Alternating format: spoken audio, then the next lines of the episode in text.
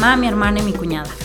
Aquí encontrarás a cuatro mujeres en cuatro ciudades diferentes hablar de manera informal y relajada sobre temas que nos interesan a todos desde diferentes perspectivas psicológicas. Es importante aclarar que escuchar este podcast no cuenta como ir a terapia, que recomendamos ampliamente el acudir con un profesional de la salud. Si nos están escuchando, los invitamos a estar abiertos a perspectivas diferentes, perspectivas que tal vez nos molesten, nos hagan pensar más allá de lo que suponemos correcto o representan un reto para nuestras creencias. Si eso sucede, entonces ya habremos logrado gran parte de nuestro objetivo. Bienvenidos a aquellos que hubieran querido ser psicólogos, antipsicólogos y amigos que a veces la hacen de psicólogos. Bienvenidos todos. Que al final de escuchar este podcast sepas que no estás solo.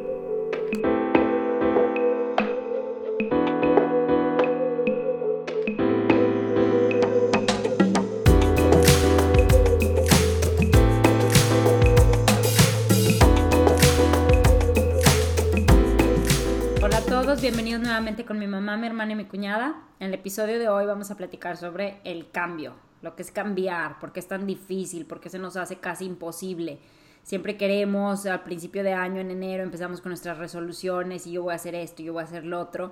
Y la verdad es que muy pronto nos damos cuenta que es prácticamente imposible, si no es que es súper, súper difícil cambiar todos los hábitos que tenemos o aquellos que quisiéramos mejorar. Definir qué es un hábito.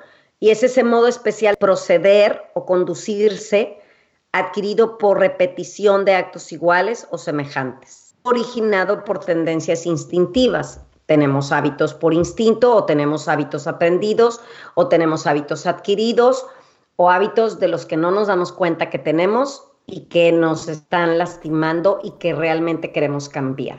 Entonces yo creo que esto es lo que nos interesa el día de hoy, realmente cuestionarnos qué es lo que realmente quieres cambiar, qué necesitas cambiar. Porque yo creo que lo que tú acabas de decir, esos eh, deseos de enero y de todo el año que queremos cambiar algo, pero si no hay una motivación, si no hay una convicción del por qué quiero o necesito o es urgente que yo cambie cierto hábito, me voy a perder en el trayecto. O sea, necesitamos realmente tener un, un objetivo bien definido para poder decir, ahora sí, pase lo que pase, lo tengo comprobado que yo quiero esto. Deben de ser metas cortas, por eso doble A funciona tanto, porque se van a día a día, solo por hoy. Pero muchos de nosotros queremos empezar a meditar y queremos ya levitar, y queremos leer libros y no leemos ni dos páginas al día. Claro, obviamente. Yo nada más a mí me gustaría comentar ahorita, pensando en el cómo se crean estos hábitos en una primera instancia, yo creo que tiene que ver mucho con eso de que vivimos muy rápidamente, vivimos en automático, vivimos eh, sin cuestionarnos muchas cosas, como que reaccionamos ante la vida. no tanto nos ponemos a realmente cuestionar y preguntarnos qué es lo que queremos, sino solo respondemos, como que vamos respondiendo rápido a lo que se nos va presentando. Andreona. A mí ahora sí que me gustaría platicarles la teoría del cambio que trato de siempre tenerla presente hasta en la sesión de terapia porque se presenta. Son cinco etapas. La primera es la precontemplación, o sea, ni siquiera estás consciente de que esa situación, de que el tomar mucho o estar en cierta situación es un problema. Entonces aquí ni siquiera la, persona en sesión está dispuesto a tener esa conversación sobre ese tema y, si acaso puede llegar a salir, te dicen, bueno, pero X, el problema X, ¿qué tal el problema Y? Hay una, una negación total. Aquí es cuando, por ejemplo, hay un momento en que ni siquiera consideras que tu, que tu relación con el alcohol o con cierta sustancia puede llegar a ser dañina. O sea, la gente está en negación. O sea, eso no, eso no es una posibilidad. Y aquí tenemos que recordar que los terapeutas o los psicólogos no somos personas que convencemos, no somos convencedores de profesión. Como dice mi mamá, activación para hacer eso tiene que venir de adentro. Y entonces, ¿qué es lo que hacemos los terapeutas? Los ayudamos a que se hagan las preguntas correctas para entenderse mejor. Aquí es donde entra esa, creo, cultura de, de la reflexión que nosotros tratamos de promover es ahí donde entra, donde la gente encuentra su propia motivación y se hace las preguntas correctas, pues para darse cuenta que a lo mejor podemos pasar del uno, o sea, a la, segunda etapa. ¿Y cuál, cuál, es la segunda etapa? La contemplación. Llegas a considerar que a lo mejor sí puedes llegar a tener un problema Aquí, por lo general, nos ayuda mucho un evento ya sea interno, algo que pasó, una pregunta que ya te contestaste o algo que, te, que hiciste consciente, o un evento externo, que es casi siempre ahí pasa, un, un accidente automovilístico, un enojo súper fuerte donde perdiste algo, donde Vas con el doctor y te dicen que estás muy enfermo y que tienes que cambiar Exactamente, algo pasa que te empuja a manejar ahora sí. Ya sabías en teoría que a lo mejor sí tenías un problema, pero ahora ya es así como que está muy cerca de tu, de tu nariz, de tu realidad, ¿no? Y aquí entra la resistencia, o sea, todavía no hacemos nada, todavía sigue en teoría, así como todavía estás considerando de que no es normal de que lo primero que haga en mi día muy personalmente sea que me meta el Instagram. Sé que en teoría eso no está bien, pero lo sigo haciendo. O sea, no estamos dispuestos al cambio y es la ansiedad de lo nuevo. No queremos perder lo conocido. Aquí es donde a lo mejor que lo he hecho y wow, que ahorita me estoy dando cuenta es de que, bueno, si tomaba cinco horas me voy a tomar dos. Y entramos al paso tres, que es la preparación. Y ahí lo que pasa, por ejemplo, en terapia, es que estamos dispuestos a romper ideas irracionales, cómo voy a cambiar hasta que la gente me trate de cierta manera. Yo, Andrea, voy a cambiar hasta que mis papás me traten de cierta manera. Te das cuenta que el clima tú no lo puedes controlar, pero sí la ropa que te pones para enfrentar ese clima. Si me sigo quejando por ese clima, es frustración, me pongo metas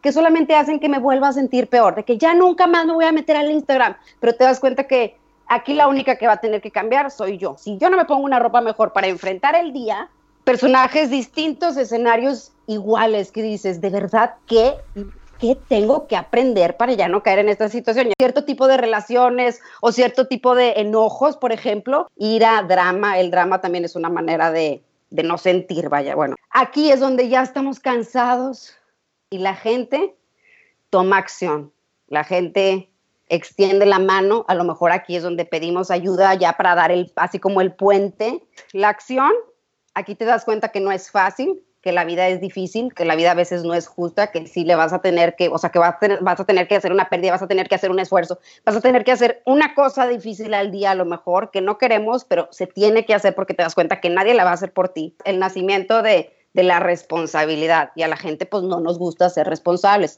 Por eso la gente no va a terapia, porque no se quiere dar cuenta de cosas. Es más fácil ir por la vida pues sin saber. Y por eso mismo hay tantas adicciones, porque no queremos llegar a ese punto del cambio. Lo último, en la etapa 5, es el mantenimiento. Aquí tenemos que estar conscientes que puede haber caídas. Aquí lo más importante para mí es la diferencia sí, entre buena voluntad y fuerza de voluntad. O sea, por ejemplo, yo, la, la única razón por la cual logré dejar de tomar mi primer año fue porque me junté con gente diferente no porque tenía la fuerza de voluntad. Tuve que tener la buena voluntad, a ver qué estás dispuesto a hacer para el cambio, por eso tenemos que estar derrotados ya. Entonces es más fácil para mí mantenerme y ya me ayudo a mí misma, ya me empiezo a hacer otras preguntas para conocerme a mí y seguir utilizando esas herramientas. Los cinco pasos son, recapitulando. Precontemplación, contemplación, preparación, acción y mantenimiento. No sé en qué etapa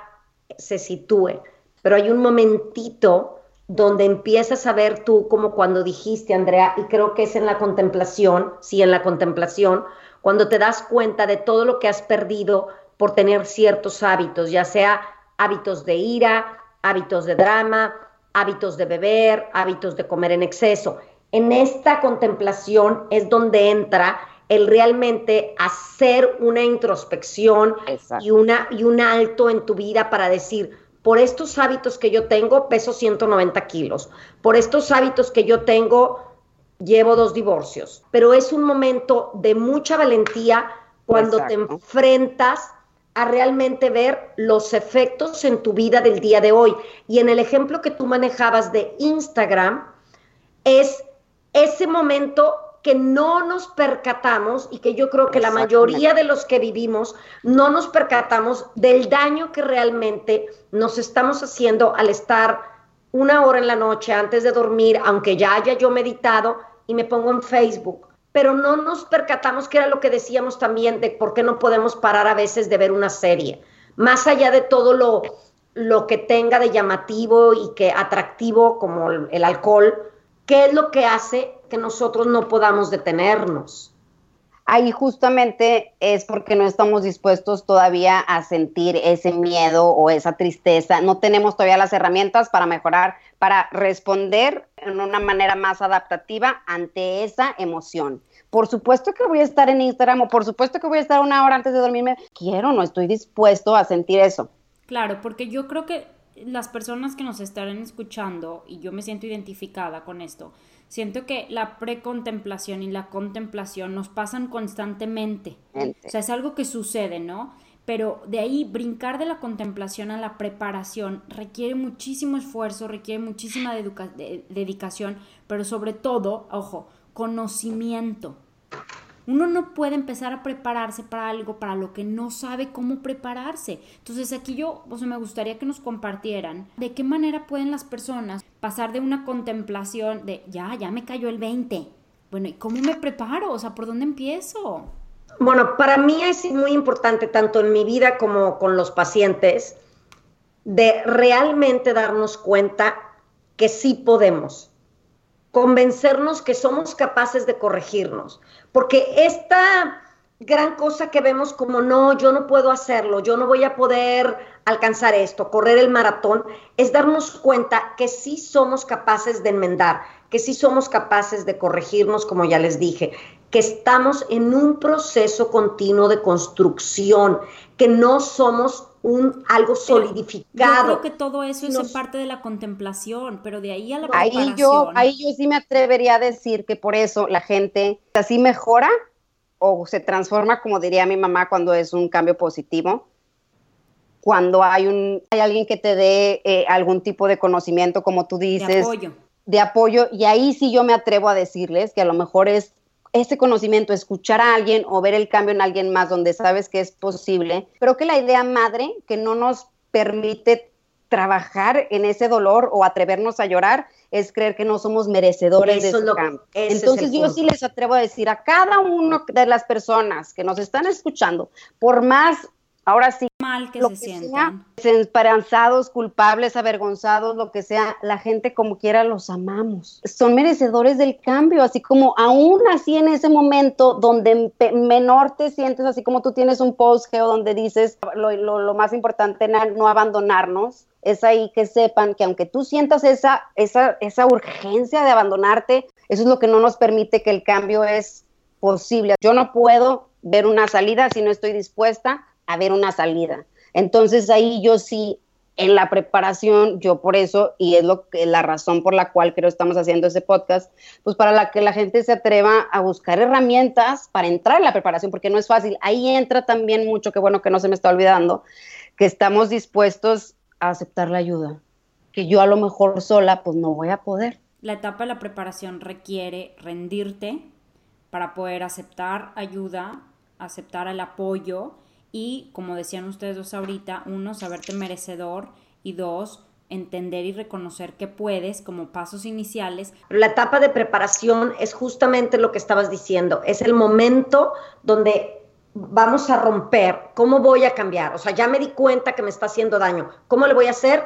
Tenemos que detenernos, hacer una pausa para atrevernos a sentir justamente ahí entra el papel del psicólogo, alguien que te va a ayudar a cuestionar eso, porque como dije, nosotros no, somos motivadores, que la gente no va a, terapia porque no, porque tienen problemas, sino porque están dispuestos a resolverlos de una manera más funcional. Claro, también esto que tú estás diciendo, Georgina y Andrea, también tiene que ver con esa expresión vietnamita que dice, ¿por qué volvemos siempre al viejo y embarrado estanque?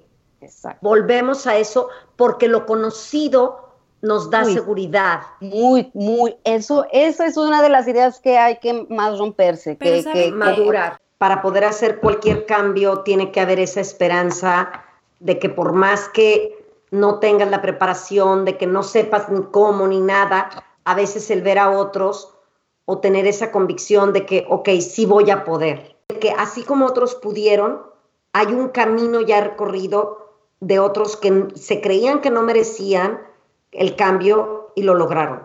Yo creo que para mí, para mí esa es la primera lucecita y después de ahí yo empiezo a prepararme para poder. Si son hábitos en general, creo que todos Creo que la esperanza es básica y que todos podemos, con disciplina, por supuesto que todos podemos elegir qué hábitos tenemos, pero es muy diferente en una adicción porque una adicción conlleva procesos químicos muy complicados y es como decirle a alguien bipolar que con querer echarle ganas a poder o así, pues obviamente no, creo que ahí ya es una enfermedad mental un resultado de un tratamiento previo neurológico diferente. Porque ya para la preparación es porque ya estás dispuesto a cambiar, o sea, ya te diste cuenta que algo tiene que pasar. Yo en mi experiencia para cambiar hábitos y con todo lo que, bueno, ahora sí que todos saben que practico el budismo, es de lo que más me ha ayudado. Porque para mí la energía de nuestros hábitos, como dice Tish ¿verdad? La energía de nuestros hábitos es a menudo más fuerte que nuestra voluntad. Y decimos y hacemos cosas que no deseamos y más tarde nos arrepentimos y nos causamos sufrimiento a nosotros mismos y a los demás y nos prometemos no volverlo a hacer, pero reincidimos nuevamente. Entonces, ¿qué es lo que vamos a necesitar?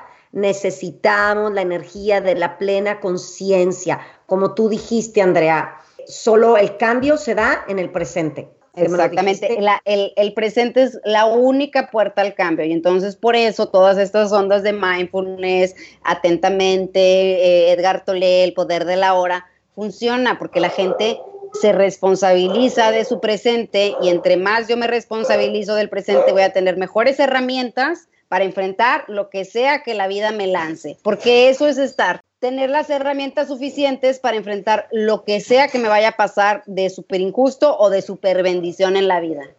Claro, entonces necesitamos de la energía de la plena conciencia para qué? Para reconocer y estar atentos a la energía de nuestros hábitos en el momento en que se manifiesta. Entonces, la conciencia es la que nos va a permitir evitar que los hábitos nos dominen. Hábitos mentales negativos que surgen una y otra vez. Uno de los hábitos negativos más relevantes es que permitimos que nuestra mente esté constantemente en el futuro o en el pasado. Y podríamos decir, esto lo heredamos de nuestros padres, de la cultura, etcétera pero impulsados por estas preocupaciones, resentimientos, etcétera, somos incapaces de vivir plena y felizmente en este presente. Entonces, en lo más profundo, creemos que en realidad aún no podemos ser felices, que todavía tenemos que marcar una serie de cosas que tenemos que cumplir para poder llegar a esta felicidad. Yo les quiero contar, hay una historia zen maravillosa muy conocida acerca de un hombre que iba sobre un caballo galopando y alguien al verlo le grita, ¿a dónde vas? Y el jinete le contesta, dándose la vuelta, no lo sé, pero pregúntale al caballo. Entonces la historia resulta de alguna manera divertida, pero al mismo tiempo es cierta. Nosotros no sabemos exactamente a dónde vamos o por qué nos apresuramos tanto. Un caballo galopando nos está arrastrando y diciéndolo todo por nosotros y nosotros le seguimos. Este caballo se llama la energía del hábito. Posiblemente hayas recibido esta energía de tus padres o de tus antepasados. Esta energía es la que te está dictando tus palabras y acciones. Y tú no eres tu verdadero soberano. Es el caballo y no tú el que está haciendo avanzar. Es la energía del hábito que te empuja a decir y hacer cosas a pesar de que esa no era tu intención y algo que te perjudica tanto a ti como a los demás. Por ejemplo, aún sabiendo que si decimos algo desagradable, vamos a hacer sufrir a alguien, lo hacemos. Entonces aquí lo que más nos ayuda, la tarea es consiste en tomar conciencia de ella y no dejar que nos arrastre nunca más. Y una forma que este monje vietnamita eh, aconseja mucho es nada más así como decirle, hola energía del hábito, sé que estás aquí. Es el primer paso que parece muy como simple o hasta bobo, pero es el primer paso que podemos hacer para poder empezar a estar conscientes. Es una práctica de verdad maravillosa. Y obviamente en las etapas que tú mencionaste, Andrea, porque es el autoconocimiento. Y realmente para mí yo creo que uno de los hábitos y a nivel global es que no nos amamos y nos respetamos lo suficiente y por eso estamos siendo presos de todos estos hábitos que nos hacen daño. Adelante, Andreona. Es que ahí justamente viene ese amor propio que tanto anhelamos, donde nos damos cuenta que hasta estando así en la peor de las situaciones de los hábitos, estamos miles de años en la 1 y en la 2 y no llegamos a la 3. Por eso tiene que pasar algo externo o interno para que realmente estés dispuesto a perder algo. Porque la naturaleza de la, de la, de la vida es el cambio y la naturaleza del, del ser humano es la resistencia al cambio. Punto. Sea positivo, sea negativo, no nos gusta. ¿Por qué? Porque no es familiar. Literalmente, antes de la etapa de la preparación, todo está en nivel intelectual. Y yo siempre pongo el ejemplo de una cosa es hablar del agua. Yo puedo dar toda una exposición del agua, sus es H2O, se solidifica, la nube, el agua es vida, lo que sea. Y otra cosa muy diferente, que es ya donde entra la tercera, es tomarme el vaso de agua, saciar mi sed. Y ahí es donde se vive el perdón, se vive el cambio. Porque yo, por ejemplo, psicólogos, en teoría deberíamos de tener muchas herramientas, pero lo tenemos que vivir. Bueno, yo lo que decía es que hay una gran diferencia entre saber y estar convencido. Yo puedo saber y mucha gente sabe, y yo creo que la mayoría sabe, que hacer ejercicio es bueno. Exactamente. Pero para estar convencido, para tener la convicción de que el ejercicio es bueno, lo tengo que hacer yo. O sea, lo tengo que experimentar. Esta es la gran diferencia entre, vaya, el conocimiento y la sabiduría.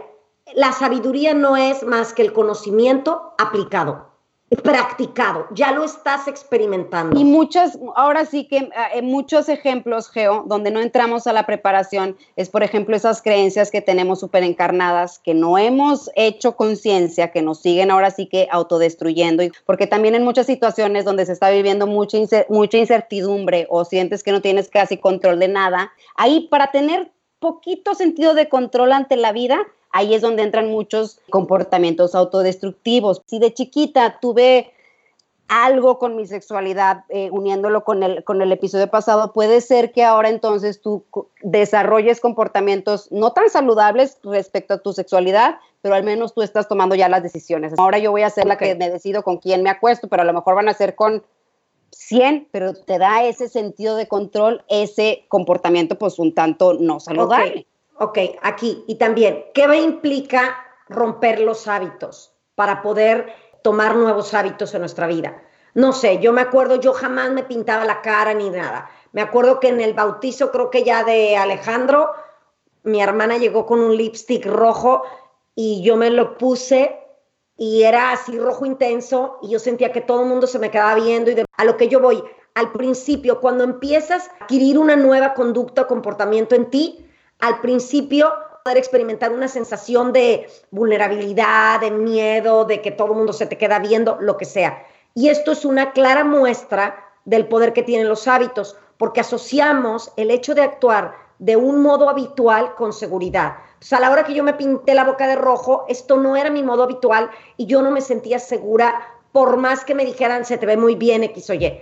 Entonces, esto es con una base en la comodidad y nos da la sensación de que tenemos algo que agarrarnos. Entonces, para soltar estos viejos hábitos, para adentrarnos a todo esto, tenemos que realmente adentrarnos en todo lo que es vulnerabilidad y sentirnos diferente. Ahí va a ser algo nuevo. Claro, hay otro ejemplo que se me ocurre para ahora sí estar preparados para, entrar a la acción puede ser también otra vez que yo insisto en el cuestionamiento de ideas racionales. A mí una de las cosas que me ayudó mucho a decidir o hasta contemplar que debería dejar de tomar fue darme cuenta que mis papás, por más que me amaran, o mi hermana, por más que me amara, o sea, que ese amor nunca va a ser suficiente para que yo esté bien. Y muchas de las veces si traemos a nuestros papás atorados de tal manera que estamos dispuestos a sacrificar nuestra vida para darles ese resultado, pues este es el hijo que tú creaste porque es algo muy fácil. La manera más fácil de joder la vida de mis papás es jodérmela a mí. Cuando yo ya no estoy dispuesto a eso y a cargar falsas responsabilidades y a gente que no debo de cargar, es más fácil entrar en la preparación y llegar a la acción. Ok, y yo también diría que, por ejemplo, ¿qué funciones tienen los hábitos en general, los malos o los buenos? Nos van de alguna manera a llenar el espacio, nos van a dar esa comodidad, sean buenos o sean malos, porque nos va a dar esa zona de seguridad. Entonces, para mí mi propuesta es, los hábitos son como la ropa. Nos los podemos poner y nos los podemos quitar. Claro que cuando estamos muy apegados a, siempre ir vestidos, pues no nos queremos quitar la ropa porque nos sentimos completamente expuestos, desnudos delante del mundo. Exactamente. Entonces nos sentiríamos sin tierra firme, inseguros, desorientados. Pero este es un paso que si tú tienes la motivación suficiente, lo vas a cursar, o sea, lo vas a sobrellevar. Y ojo, en algún momento, Andrea, yo pienso, Andreona. Andreona, yo pienso que en algún momento que hay algo donde tú te visualizaste en un futuro, donde empezaste a darte cuenta que este buen hábito te estaba dando vida, te estaba dando algo que estos viejos hábitos no nos daban. Como decía yo, te he dicho, vietnamita, que volvemos al viejo estanque embarrado, aunque no, no es lo que queremos. Y ojo, muchas veces estos cambios en forma de ya sea poner límites, se sienten horribles, porque estás haciendo ya algo bueno para ti, pero es tan desconocido el camino, no es la autopista que llevas 30 años reaccionando de esa manera, literalmente dijiste, me tengo que ir por otro lado, se siente tan raro que empezamos a dudar si realmente estoy haciendo lo correcto o no. Y yo también creo que en esta misma historia del estanque es donde dice que la liberación de estos viejos hábitos significa ante todo romper con esa prisión del pasado, de lo que fuimos, de que yo era esto y esto, era una iracunda, era una dramática, era una alcohólica, era lo que sea. Entonces hemos de reunir el valor necesario para alejarnos de la rutina de nuestras viejas y conocidas costumbres, fíjense, subrayado y entre comillas, comodidades. Esas cosas no nos aportan verdadera felicidad pero nos hemos acostumbrado tanto a ellas al tal punto que pensamos que somos incapaces de abandonarlas. Una de las mejores herramientas, ahora sí, donde podemos estar dispuestos ya a entrar a la etapa de la preparación, porque a lo mejor ya estamos conscientes de que este hábito de verdad no me genera absolutamente nada bueno. Sin embargo, estoy todavía estancadita. Una de las mejores herramientas es saber que podemos reaccionar diferente hacia las emociones y que reaccionamos siempre de la misma manera y que no lo cuestionamos y que realmente muchas veces, en mi caso, por ejemplo, y en muchos, en la ira, el no reaccionar a mí me funciona mucho literalmente. El saber que sí me puedo aguantar o el, saber que hay mejores maneras de enfrentar esta emoción desagradable que estoy sintiendo. Y ahí es donde ya puede suceder el cambio, donde reacciono diferente ante las emociones, donde a lo mejor también me dejo de identificar con las emociones y sé que son pasajeras, donde yo me dejo de identificar con mis errores, sino que realmente vamos de la mano en un proceso de conocernos a nosotros mismos, hacernos las preguntas correctas para ver que estamos dispuestos a darnos cuenta. Y entonces, mientras uno sabe que sí se puede cambiar, es más fácil que se forme esa resiliencia, que sabemos que sí somos capaces. Bueno, yo considero que lo que nos hace realmente seres humanos es la capacidad del cambio. Por mucha resistencia que tengamos, es lo que nos hace crear la vida que queremos realmente tener. Está como súper visualizar el positivismo y la vida que quieres y desearlo, pero va más allá, implica un trabajo, implica una disciplina y por eso es que a mí también me gusta mucho el enfoque de cambiar los hábitos que no nos gustan. ¿Por qué? Está padrísimo adquirir nuevos hábitos, sin embargo, a veces se presta como esa sensación de consumismo de, ah, es que ahora quiero ser deportista, vamos a comprarnos todo el kit deportivo. Ah, es que ahora necesito una nutrióloga que me haga los retos para bajar de peso. Y eso está padre. No necesariamente somos un producto incompleto que tenemos que buscar cómo completar, sino también somos un trabajo perfecto que a veces ha aprendido maneras no saludables de llevar lo que ya tenemos. Eso es lo que yo considero. Entonces, siento que el hecho de poder cambiar un hábito es poder ser dueño de mi destino, poder ser como el piloto del carro que voy manejando. De esa manera, poder ir a donde yo quiera llegar, ¿no? No, y justamente, cuñada, eso que dijiste es donde eh, nace la responsabilidad, donde yo me doy cuenta, y también por eso funciona el grupo de AA, donde de alguna manera ahí te enseñan a hacerte responsable de tu realidad. ¿Y cómo lo hacen? Yo cuando pienso en eso digo, ay, no, a mí me da mucho miedo. O sea, yo digo, yo soy responsable de todo, de verdad, de todo. Digo, no. hoy solo por hoy. Y digo, bueno, solo por hoy sí. Y ahí como que se me hace más fácil, o solo ahorita, o sea, solo en este momento soy responsable de no meterme a Instagram. Entonces eso es una herramienta, otra vez, volvemos a lo mismo en el presente, donde es más fácil entrar en la preparación y vivirlo.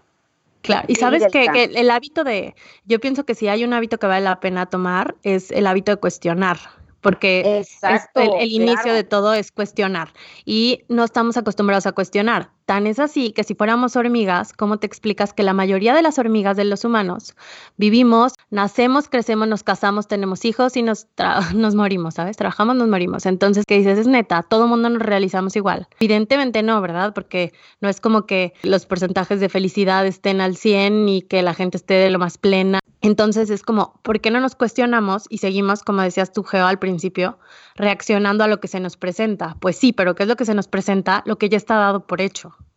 Entonces, ¿qué pasa cuando te puedes empezar a cuestionar ante todo eso que ya está dado por hecho y tomar las elecciones por ti misma?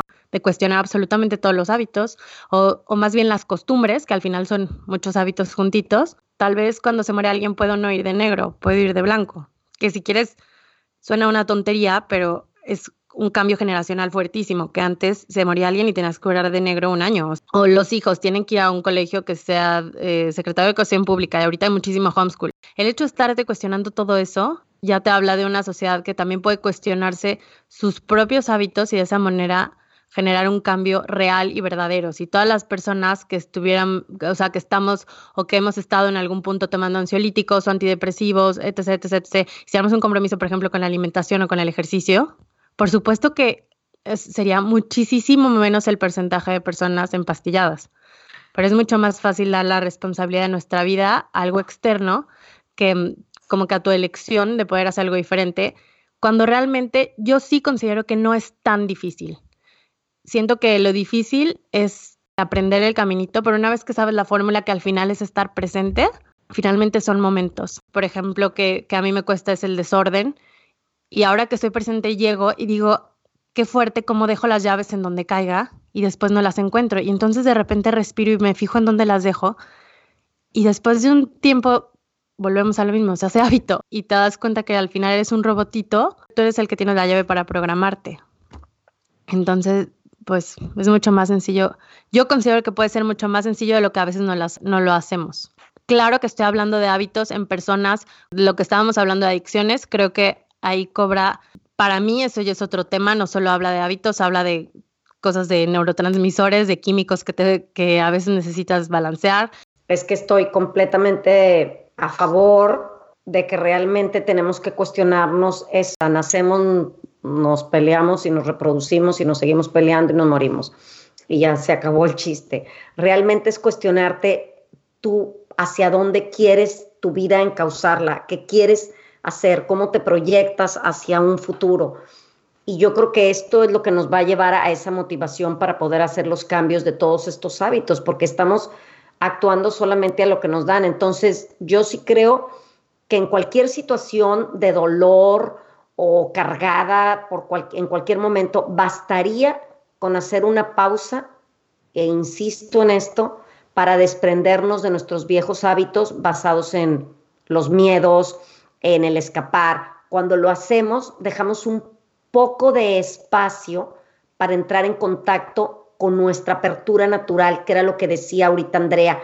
Llego, respiro y dejo las llaves ahora en este lugar. Y eso me va a ir redituando a la larga. Entonces, esa apertura de nuestra mente y permitirnos que emerja nuestra inteligencia, ahora sí que natural, para poder hacer estos cambios.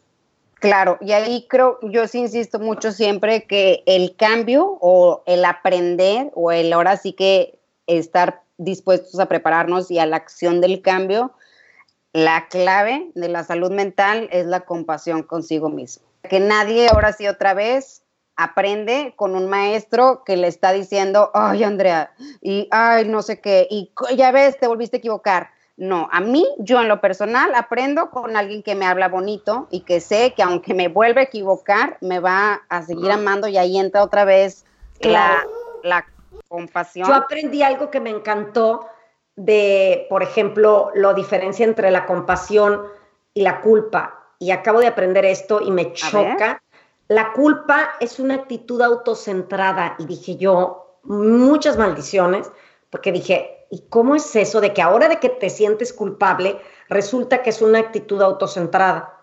Y sí, porque, porque tiene que ver contigo. Y nada más eres tú y tú eres la culpable. En lugar de verdaderamente despertar esa compasión en ti y decir, me equivoqué y lo puedo volver a hacer. Y yo creo que para cambiar hábitos tendríamos que realmente hablar muy en serio de esto, de lo que implica la compasión, la culpa y el amor a uno mismo, porque muchos de los hábitos no logramos cambiarlos precisamente porque caemos una y otra vez en latigarnos, en sentirnos culpables, en mi mamá me lo decía, tú no puedes, a mí me decían, ay, no te conociera. Claro, que te conozco, fuiste tú eso va mucho de la mano con otros temas que hemos hecho del autocrítico que tenemos en nuestra cabeza y que eso es el autoestima, o sea, cómo yo me hablo. Y entonces, que ahora sí que la personalidad de alguien o el destino de alguien casi casi es qué va a pasar después de que me equivoco, porque de que me equivoco me voy a equivocar por ser ser humano, aunque no sé, o sea, así como el error va a estar, la aceptación del error tiene que estar de alguna manera para entonces yo aprendí o voy a seguir ciclada. Es que además la creencia de que eventualmente un día vas a decir, ah, súper, ya, ya aprendí, ya, 10, y todo el mundo te va a decir, sí, ya, ya aprendiste, ah, ya, ya la hice. pues no, o sea, realmente la, nos vamos a morir igual que como estamos ahorita, es como un miles de mundos de Super Mario, entonces ya pasaste un nivel y eventualmente vas a pasar el otro y el otro y el otro, pero siempre vas a tener pruebas que aprender y es parte de la vida ahora sí como el encuadre de cualquier terapia psicológica, esto no es arte de magia. A disponer de un esfuerzo monetario, de tiempo, a algo va a tener compromiso. que pasar, de una condición. O sea, para que algo pase, tengo que hacer, sí, va a haber una condición. Otra vez, ahora sí, como dijo mi cuñada, con la cultura de la reflexión.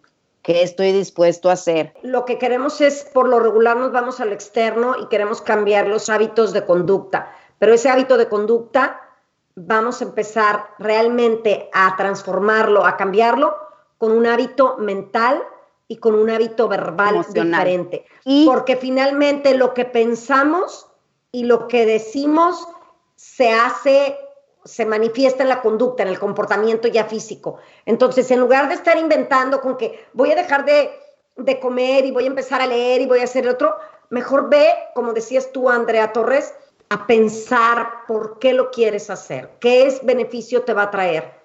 Exacto, y va a haber muchas veces que la conducta te va a ayudar a lo mejor a generar un cambio o primero generar un cambio en lo emocional para ahora después la conducta, que eso yo lo puedo ver en muchos niños, donde estoy teniendo la oportunidad de trabajar con un niño de tres años y me decían, es que es un problema de conducta. Digo, sí, ¿verdad? Pero yo lo que trabajé con él fue algo meramente emocional y hubo un resultado diferente. Y yo lo veo con niños que están llorando y, que les dicen, es que no llores, deja de llorar. El niño va a llorar con más ganas de que, ¿por qué? Entonces ahí es una de las claves para dejarnos entrar a esa etapa de la preparación más allá del positivismo, donde decía Georgina, ¿por qué seguimos ciclados en esas dos primeras etapas? Es la educación emocional. Punto. Reaccionar diferente ante las emociones. Ahora, si, si nos vamos a que a lo que iniciamos en el principio. La definición de hábito es un acto repetitivo. Bueno, si queremos adquirir nuevos hábitos, lo siento o qué felicidad, pero vas a tener que repetir tu nuevo hábito no, no 21 veces, lo vas a tener que repetir a veces mil veces para que verdaderamente se haga un hábito. Y que la tarea es seguir haciendo la tarea como tú siempre me Como dice Clarisa Pincola, es y de verdad, o sea, no, no, no, no, no dejarnos tropezar hasta en el futuro, porque empiezo a hacer un cambio hoy y digo, ay, pero ya mañana no vas a poder, Andrea, o sea, ¿para qué lo haces hoy? Y digo, bueno, pues hoy lo voy a hacer, solo por hoy lo voy a hacer. De que a pesar de que llevo 30 años haciendo la misma cosa, hoy lo voy a hacer diferente. Punto. Es que cuántas veces eso que hacemos hoy, no, no cuántas veces, perdón, lo que hacemos hoy, decimos o pensamos, impacta al futuro Obviamente que no es un proceso, obviamente que no es un proceso mágico ni lineal. No es de que yo piense esto y ya mañana se va a hacer y va a tener ese impacto, pero hoy y mañana. A mí me acuerdo y termino yo con esta reglita que la aprendí y se las decía a ustedes de chiquitos. E mayúscula es igual a éxito. F mayúscula es igual a fracaso. E mayúscula, ¿cómo la vas a lograr? Con muchas E minúsculas, sumando, sumando E minúscula más E minúscula más E minúscula es igual a E mayúscula. F minúscula más F minúscula más F minúsculas es igual a F mayúscula. ¿Y qué es una E minúscula? Esfuerzo más esfuerzo más esfuerzo pequeñito te va a dar éxito. Eh, flojerita más flojerita más flojerita más flojerita más flojerita igual a fracaso. Muchísimas gracias a todos. Muchas gracias a todos por habernos escuchado. Acuérdense que si vamos a ser esclavos de los hábitos, que seamos esclavos de los buenos hábitos. Muy bien, gracias a todos. Claro, y todos somos merecedores de ayuda. Aceptémosla.